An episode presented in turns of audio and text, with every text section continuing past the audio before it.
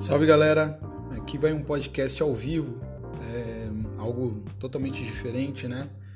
É um teste, um projeto piloto que nós gravamos aí com a turma do primeiro ano e eu vou lançar o, o áudio do, pod, do dessa aula experimental para vocês acompanharem aí, tá bom? Abraço!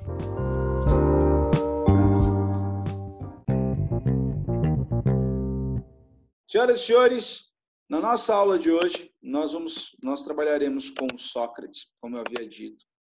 E eu pretendo uh, aproveitar algumas coisas que o Sócrates deixou para gente. Todo mundo está conseguindo ver a tela? Sim, eu tô. Sim. Beleza. Uh, Sim. Nós temos dois momentos muito importantes da filosofia. Na verdade, eu diria três né, na filosofia clássica. Que o primeiro momento mais importante é a formação ontológica, né? É, ou seja, o que, que foi o mito? Né? O mito foi uma forma, uma, uma comunicação narrativa, onde os homens atos é, com a história né, do, do mundo. Então, o mito é uma forma de você tentar representar a história por um viés da fé, da, da, da, da própria ideia de religião, contar um relato que justificasse a realidade. Isso está no podcast, tá? Então já dou um salto aqui. Segundo ponto, uh, nós temos ali também a superação do mito, tá? Que depois do mito ele se transforma num movimento chamado pré-socráticos, que é o momento de estudar a cosmologia. E os pré-socráticos eles são os pensadores que são responsáveis por tentar desmistificar a natureza, tá? Ou seja, tentar interpretar e trabalhar a natureza por meio de uma análise mais concreta, mais real, matemática, filosófica, e deixando de lado o segmento religioso, né? E o que, que os pré-socráticos, nós temos algumas escolas, né? As escolas atomistas, que eu pedi para vocês fazerem o trabalho, as escolas é, eleatas, escolas jônicas, enfim, cada uma dessas escolas tem um conteúdo de arqué. Eles acreditam no arqué, que é um elemento primordial. Esse elemento primordial estaria em todos, o, o, o, em toda a natureza. E por meio da arqué nós conseguiríamos chegar e descobrir a verdade, né? Chegar à verdade. Uh, que verdade seria essa? A verdade de que todas as coisas foram formadas primeiro por uma arqué. Tá? Agora, cada pensador, né, como Tales de Mileto, por exemplo, cada pensador acredita que a arqué é um elemento específico. Então, Tales de Mileto acredita que a arqué é a água, Nós temos aí os atomistas que acreditam que a arqué seriam os átomos, né, pedras indivisíveis, e cada uma dessas correntes acreditam numa arqué diferente. Só que nesse exato momento nós temos que lembrar e levar em consideração o fato de que esses pensadores ainda não dispunham de ferramentas e mecanismos complexos como nós temos hoje para comprovar as suas teorias científicas. Então eles aspiravam às ideias. Para vocês terem uma ideia, Aristarco, por exemplo, é o cara que fala já que a Terra naquela época era uma Terra redonda, que a Terra seria é, é, redonda, né? E ele faz um cálculo matemático para provar isso e ele erra por muito pouco, né? Então, os homens eles já estão observando a natureza e tentando compreender a natureza. Contudo, existem dois grupos, na verdade, perdão, existem um grupo e um pensador, que é o nosso foco de hoje, que nós vamos trabalhar na, na aula de hoje, que são os sofistas e Sócrates. Né? Os sofistas ainda pertencem à corrente é, pré-socrática, de alguma forma, mas eles já estão rompendo com isso. Né? Por quê?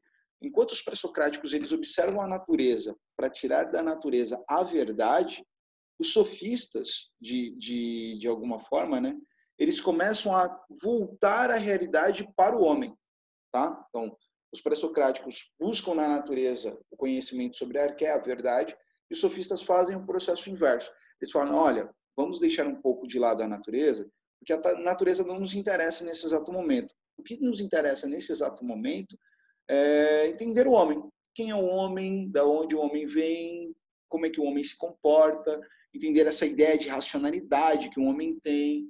E até aqui eu queria saber, vocês estão conseguindo me acompanhar? Estão conseguindo me entender? Uhum, eu tô. Sim. Sim, sim. Então, Sim.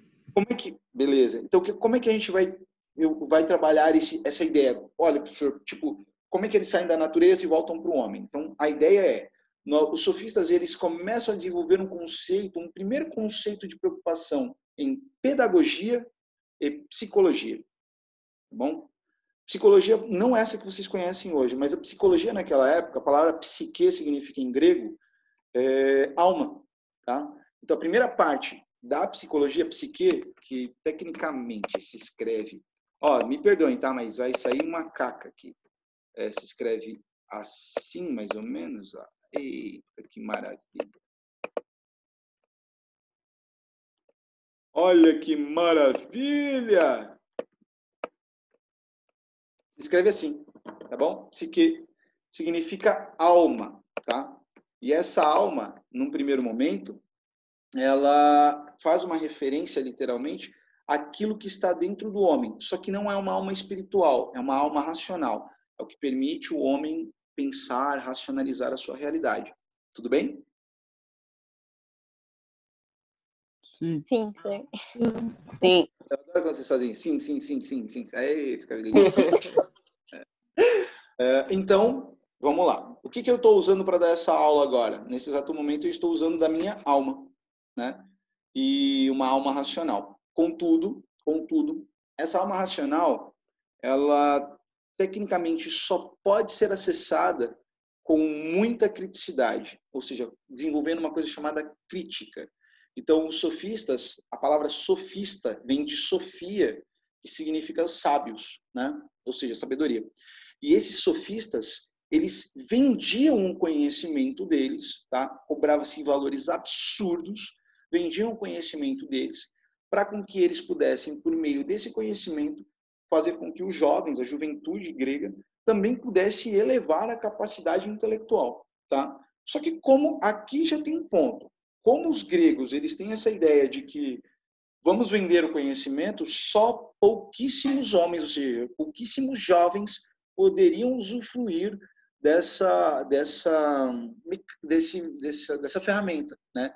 Desse desse conteúdo, dessa pedagogia. E aí eles ofertavam isso logicamente para os jovens mais ricos de Atenas. Uma coisa importante: o que, que os jovens vão fazer com esse instrumento, com a racionalização? eles vão participar das políticas, das discussões públicas, das discussões é, políticas na Grécia Antiga. Eles vão desenvolver duas habilidades, oratória, né, que é a arte do bem falar, e a retórica, que é a arte da argumentação, porque os sofistas são aqueles sujeitos que ensinam essa malandragem do pensamento, desenvolvem um conteúdo. Para vocês terem uma ideia, uma coisa muito curiosa. Na Grécia Antiga, é, a, os jovens atenienses eles começavam a estudar das nove, minto eu, de umas 7 horas da manhã, né? E ia até as 21 horas da noite, ou seja, ia até as 21 horas da, da, do anoitecer. E o que acontecia? O professor daria aula para um jovem ateniense. Então, ele iria até a casa desse jovem ateniense, pegaria esse jovem ateniense, eles iam para, para os centros de, de treinamento físico, eles iam primeiro treinar os corpos, né? ou seja, treinar, fazer o que seria musculação, treinos aleatórios de, de, de exercícios físicos, é, isso em um período de duas, três horas. Depois eles voltariam para a casa desses jovens, ali, ali eles fariam a refeição, né? É, iriam para o que seria uma biblioteca ou iriam para um espaço público para poder estudar, para poder fazer leituras ou até discussões. Depois iriam para casa para o almoço, voltariam no período da tarde para as ágoras, para começar a assistir os primeiros debates de ordem pública. E no final da tarde eles iriam escrever histórias, contos, iam estudar mitologia. Então, a vida de um jovem ateniense era uma vida muito cheia, ou seja, eles estudavam muito. E uma coisa muito engraçada, não tinha fim de semana. Isso acontecia todos os dias, tá? Então não tinha sábado e domingo que era dia de descanso, não. Era todos os dias. Por isso que, então, é, era caro para estudar, é, se pagava valores absurdos para estudar. Um, o, dois sofistas que são muito populares na época eram o Protágoras e o Gorgias, né? E esses dois sofistas aqui, eles são caras que ensinam, tecnicamente, né? Ensinam muito bem e se cobra muito caro pelas aulas desses dois sujeitos. E isso é o que nós chamamos, isso é pedagogia, né? Isso é o que nós chamamos de pedagogia. Esse ritmo escolar, esse ritmo acadêmico é o que nós chamamos de pedagogia. Tranquilo até aqui, galera? Sim. Sim. Sim, sim. Tá cortando ou não? Oi? Ah, sim. Não, ai, sei lá, depende. Às vezes corta, às vezes não, mas É? eu consigo É só um entender. pouco também. Tá cortando? Acabei Só um pouquinho. Tá. E às vezes, não é sempre. Tá bom, mas aí se vocês sentirem que alguma coisa ficou vago, é só me informar, tá bom? Eu tentei levantar um pouco mais para a parte do microfone ficar mais próximo da minha boca. Aqui. Beleza. Tá bom.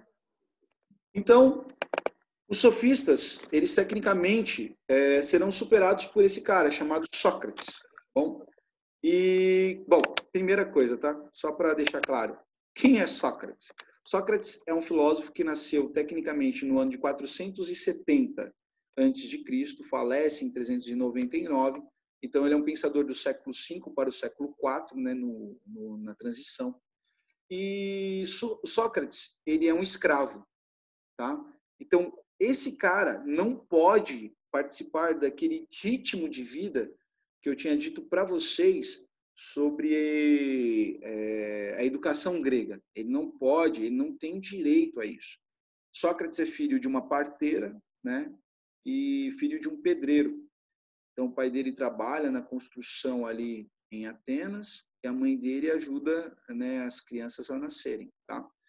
E Sócrates é um cara muito curioso, né? Na sua infância, ele era um sujeito que fugia das obrigações que o pai determinava para ele poder assistir conteúdos no meio dessas crianças, no meio desses jovens atenienses, né?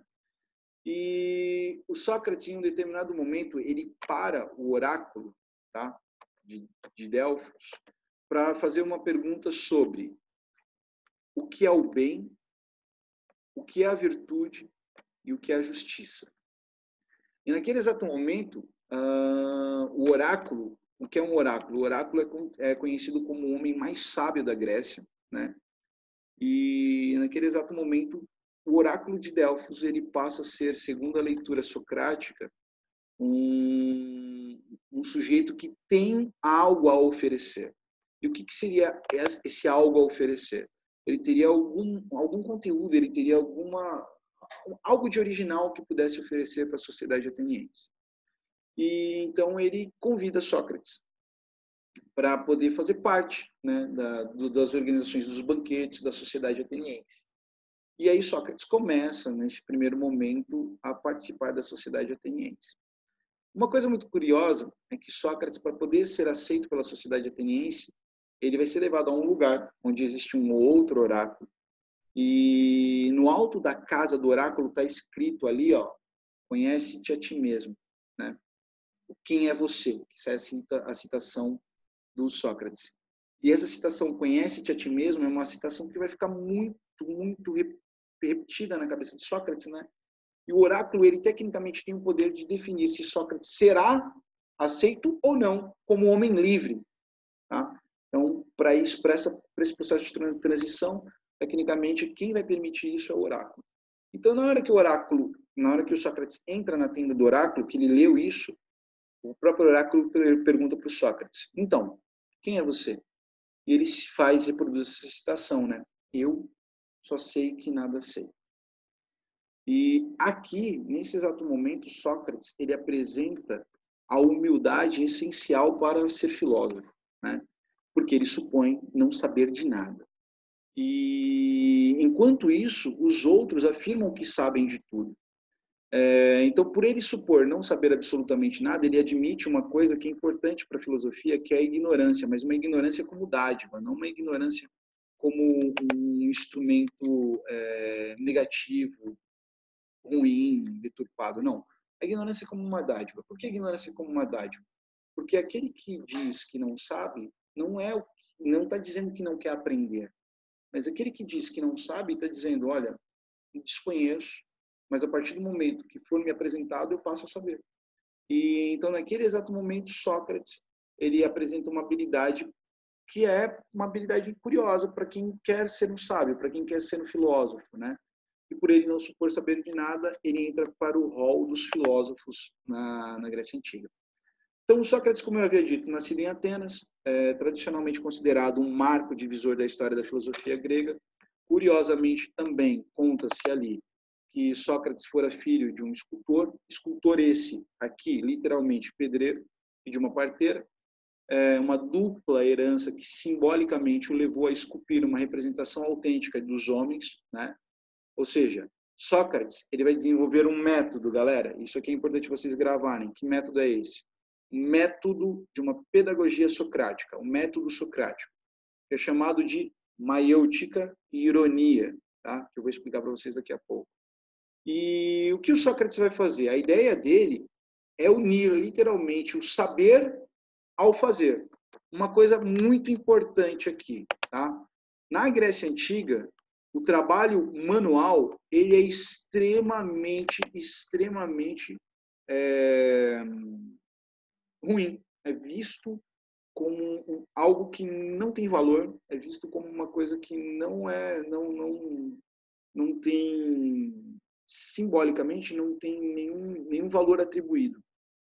Por que não tem valor atribuído? Porque quem trabalha manualmente é escravo. Né? Escravo trabalhando manualmente não tem uma, uma visão, uma percepção de valor atribuído. Então, naquele exato momento, os filósofos gregos que tecnicamente já estão dentro das ágoras discutindo publicamente, é, eles têm escravos que trabalham para eles. E Sócrates é um escravo, que agora tecnicamente alcança a liberdade, então ele deveria ter também escravos. Só que Sócrates faz o seguinte: de manhã, ele continua no trabalho de pedreiro, e de tarde para o anoitecer, ele vai para praticar a filosofia, ele vai para os debates na, nas ágoras, nas praças públicas. E isso é um dos primeiros pontos que faz com que os sofistas fiquem extremamente chateados com Sócrates e comecem a perseguir Sócrates. Por quê? Ou você tem o ócio, o ócio é o que? O ócio produtivo, usa do seu tempo livre para praticar o pensamento, exercer a prática da filosofia, ou você tem nega o ócio, negócio, né? negar o ócio. Então você tem, você nega o ócio. Quando você nega o ócio, é porque você está trabalhando. Então quando você afirma o ócio, é porque você está usando da intelectualidade. Compreende isso? Sim. Todos conseguem é o negócio, né? Enfim. É, e, e, essa ideia de, de você afirmar o ócio, por exemplo, quem afirma o ócio? Quem afirma o ócio vive com o tempo livre para o deleite da intelectualidade. Quem nega o ócio, ele vai ter que trabalhar. Né? Então, escravos negam o ócio, eles afirmam o trabalho. E o Sócrates não, ele continua trabalhando e de tarde é que ele vai exercer a filosofia. E isso é um dos primeiros momentos, um dos primeiros motivos que faz com que os, os, sofistas fiquem extremamente chateados com Sócrates. Fora os outros que vão aparecer agora, né? Então aí, voltando ao Sócrates e ao nosso slide, uh, tanto quanto sofistas, Sócrates abandona também a preocupação dos filósofos pré-socráticos, que foi aquilo que eu tinha dito para vocês, né? Por que isso? Porque ele vai voltar a preocupação dele aos homens e descartar a preocupação dele com a natureza. É, fica tranquilo, às vezes quando a gente mexe na tela, aparece realmente ali uma. Fica um risco, uma imagem, enfim, não, não tem problema, fica tranquilo. Então, é, em explicar na natureza, e ele se, se concentra no problema do homem. Por que o homem? Porque é aqui que ele volta a tentar estudar o homem como um elemento da psicologia, né? Ele vai tentar entender a consciência do homem, a racionalidade do homem, como eu tinha dito para vocês. Embora tenha sido, em sua época, confundido com sofista, Sócrates ele trava uma polêmica, um debate profundo com os sofistas, pois ele procura um fundamento último para as interrogações humanas. E isso aqui são coisas humanas, ó, o que é bem, o que é virtude, o que é justiça. Tudo isso faz parte dessa concepção de que nós temos que entender o homem, tá? E por que, que ele trava um debate com os sofistas? E é a parte mais curiosa. Sócrates, ele dá aula, ele passa a dar aula, porque a sociedade ateniense começa a ver esse cara com uma habilidade incomum. Só que quando ele começa a dar aula, os sofistas começam a ficar pistola. Por quê? Porque o Sócrates ele dá aula de graça. E os sofistas dão aula cobrando, né? cobrando valores muito altos. É... e aí os sofistas eles começam a perceber que Sócrates está deturpando os jovens. Ele, eles acreditam que está corrompendo a juventude, a juventude ateniense. Então os sofistas naquele exato momento começam a perseguir Sócrates. E Sócrates continua nas suas aulas. E o Sócrates começa a ofender os sofistas, chamando os sofistas de prostitutos do conhecimento. aqueles que vendem o saber em troca de dinheiro, né? Nem parece com a atualidade as coisas, né? É uma coisa que é bem curiosa, né? Então, esse, essa narrativa socrática, ela vai trazer a, a, muitos inimigos, né? Essa ofensa socrática. E a pergunta fundamental que Sócrates estabelece e que ele tenta responder é: qual é a essência do homem? Deixa eu fazer uma pergunta para vocês. É, o que, que, vocês entendem, por exemplo, é, enquanto essência? Alguém sabe me dizer?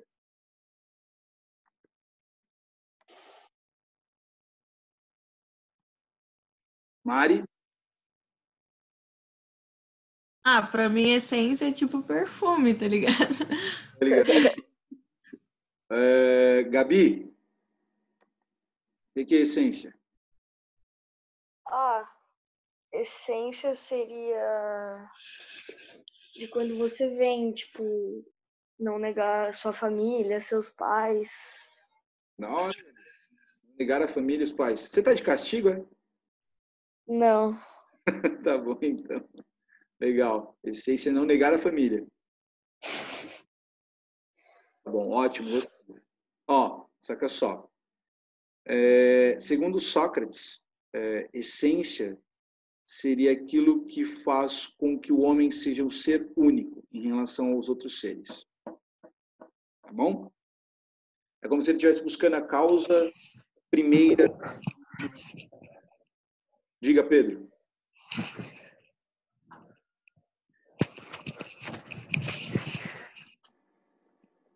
Pedro? Oi? Tá tudo bem? É o Pedro Henrique Tá. que estava causando, né? Você sabe disso, né? Ah, tá. Não, relaxa.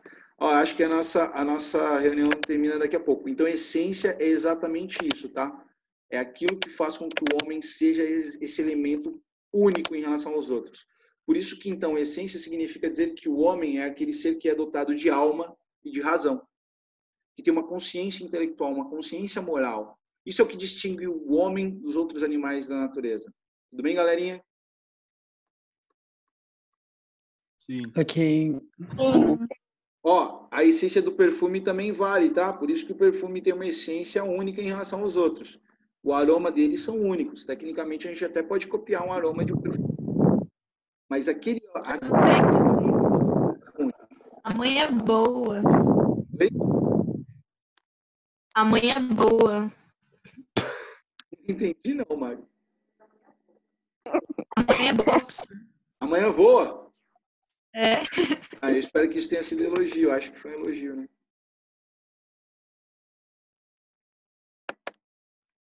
A Mari cagou para mim, vocês notaram isso, né? Mas, enfim. Então, o autoconhecimento era um dos pontos básicos da filosofia socrática. Por isso que eu disse, conhece-te a ti mesmo. Conhecer a ti mesmo significa fazer o quê? Uma reflexão sobre quem você é, para a partir daí você conseguir entender quem de fato você é. Senhoras e senhores, um dos problemas que nós temos na atualidade com, com as questões psicológicas é o fato das pessoas elas não terem esse contato consigo, conhecer a ti, a ti mesmo. É, fazendo um outro apontamento, né? É, veja, o conhecer a ti mesmo não vai dizer que você só é bom, né?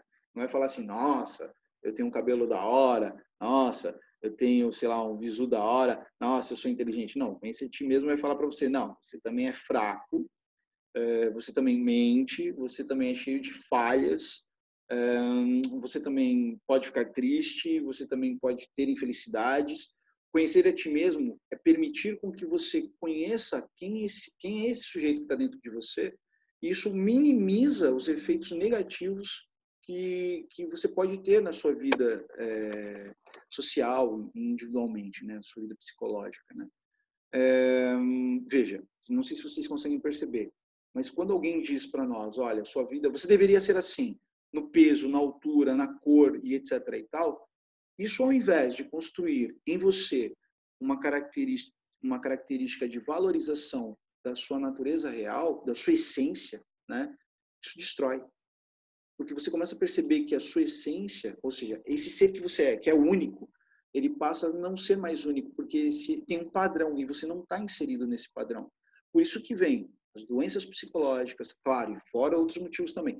vem as doenças psicológicas, vem as, as dificuldades de viver em, em ter um convívio é, em grupo, em coletivo. Porque, segundo essa interpretação, nós temos vários problemas nessa, nessa, nessa construção do conhece-te a ti mesmo, na busca da verdade de quem você é. Portanto, o conhecer a ti mesmo é o cerne da filosofia do nosso amigo Sócrates, tá? E essa é a inscrição que estava na casa do oráculo de Delfos que eu tinha dito para vocês, né? Que é a inscrição básica feita por Sócrates é, e pelos seus discípulos. Então a filosofia de Sócrates era desenvolvida mediante diálogos críticos, né?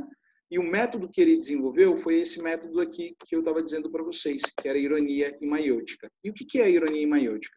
A ironia, ela é a linguagem na, na, na, atualidade seria meio que uma zombaria, mas na verdade não é uma zombaria, tá, gente? A ironia são, na, na Grécia Antiga, o termo ironia significa perguntar. É o ato de perguntar.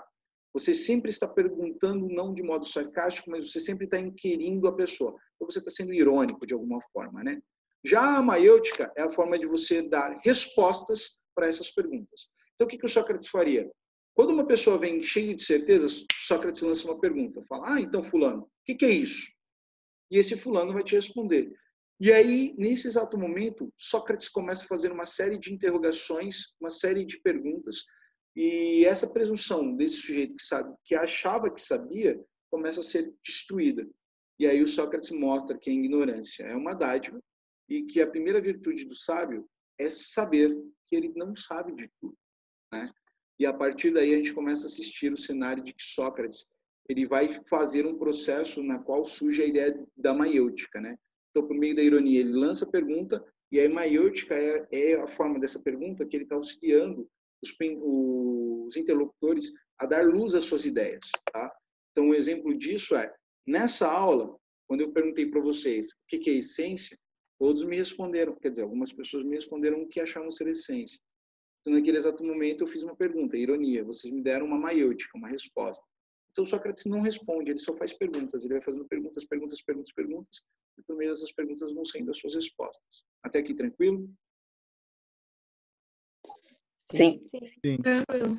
Então, o que, que ele Sim. Ironia. E vocês, maiêutica. Certo? Maravilha, Sim. meus amores. Então, Sim. voltando e quase terminando, porque nós ainda temos ainda um tempo para terminar. Nesta fase do diálogo, a intenção fundamental de Sócrates não era propriamente destruir o conteúdo das respostas, tá? Mas fazer com que o sujeito tome consciência profunda das próprias respostas que ele dá, das consequências disso, né? que poderiam ser tiradas das próprias reflexões, muitas vezes repletas de conceitos vagos e imprecisos. Às vezes o que Sócrates né, ele queria dizer é que às vezes o sujeito dá uma resposta, ou seja, ele cria uma narrativa que ela não tem valor, ela é vaga, imprecisa e ele só está respondendo isso porque ele ouviu muitas pessoas falando dessa forma, respondendo daquele jeito. Então, é uma, é uma questão problemática, né? é uma questão bem dificultosa. As pessoas acham que têm certezas e, por meio disso, quando você faz as perguntas realmente, você começa a perceber que essas certezas elas são vagas. Então, a maiêutica poderia libertar o sujeito do orgulho da presunção e colocaria esses sujeitos à mercê de uma busca de uma nova verdade, né? um caminho de reconstruir as suas próprias ideias. Então, nessa segunda fase do diálogo, o objetivo de Sócrates era ajudar os seus discípulos, ou seja, todos os sujeitos que estão ao seu redor, a conceberem ideias novas, a perceberem conteúdos novos, que não aqueles que eles supunham saber, para com que a partir daí é, a gente comece a pensar a realidade social e a realidade humana. Sócrates não dava valor e não tinha uma preocupação com, com importâncias ou condições socioeconômicas, que é um problema para a Grécia, né? O que importava para ele era a qualidade interior psicológica de cada sujeito. E por meio disso, Sócrates também, de alguma forma, é, ele tinha uma ideia de que a democracia ateniense, da qual ele não, que não participava a maioria das pessoas, era que não podiam ser compostas por mulheres, escravos, estrangeiros, enfim, é, que a democracia ateniense não era tão democrática assim. Então, Sócrates foi considerado por isso um sujeito subversivo, questionava a autoridade dos deuses também, e passou a ser uma ameaça social. Portanto, ele é condenado, né, e vai preso e no final de todo esse processo ele toma cicuta, onde ele acaba falecendo, acaba morrendo e enfim, né? Sócrates ele vira aí um, um mártir da filosofia. Diante dos juízes de Sócrates, ele assume uma postura viril, altaneira, ou seja, Sócrates é curioso uma, uma, uma das curiosidades de Sócrates é que quando ele está para morrer, né? Falam várias pessoas tentam ajudar ele, falam vamos fugir que não sei o que. Sócrates fala não, eu sempre busquei a verdade. E nesse exato momento, sendo filósofo, se eu não buscar a verdade, se eu fugir da verdade, é porque eu estou sendo um covarde, né? Então eu não posso ser um covarde. Então Sócrates, naquele exato momento, ele acredita que a, a verdade, ela se manifestou para ele. Então nós não podemos fugir da verdade. E por meio disso, Sócrates ele acaba valorizando a intelectualidade individual subjetiva e ele, como eu disse, né, é condenado a tomar sepulta porque ele passa a ser visto como uma ameaça a Atenas, tá bom? Tranquilo, galera?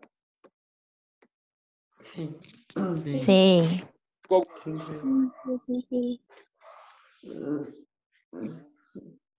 Tá. Seguinte, ó, vou lançar o conteúdo para vocês hoje, tá? O slide já lancei, vou deixar algumas outras coisas disponíveis para vocês. E caso vocês precisem aí de, de alguma é, de algum conteúdo, coisa, já vou lançar no aplicativo, tá bom? Ok. Tá Bom, bom. amores. Tá. Tá. Se tiver alguma dúvida, só me ligar, só me chamar, manda mensagem para mim no WhatsApp, a gente está junto lá no grupo eu estou aí disponível para vocês, tá bom? Tá bom. Tá bom. Obrigada. tá? E eu quero, espero que vocês tomem juízo e não fiquem aí se expondo a essa doença epidemiológica aí, tá bom, meus amores?